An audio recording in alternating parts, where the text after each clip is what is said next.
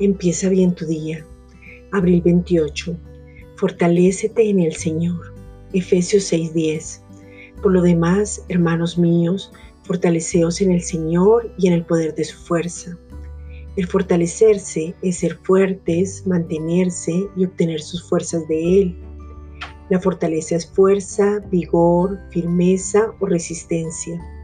Esa fortaleza se obtiene al tener una cercanía e intimidad con Él llegamos a ser uno con Él mediante la fe que es Cristo y poder permanecer en Cristo. Eso significa vivir, habitar y mantenernos en Él. La fortaleza llega a quienes viven la vida con Él, en Él y por medio de Él. Estar en Cristo es saber lo fuerte que somos en Él, hacer nuestra vida con Él y para Él.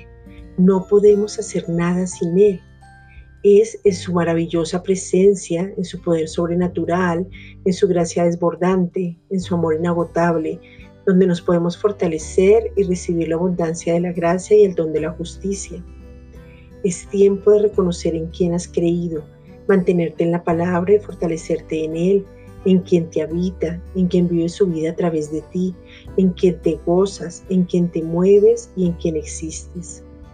Al estar fuertes, el temor huye, el miedo huye, la depresión huye, la ansiedad huye y nos levantamos en fe que es Cristo mismo, porque el que nos habita es mayor que, el que está en el mundo. Somos fuertes en capacidad y poder. Esta es una reflexión dada por la Iglesia Gracia y Justicia.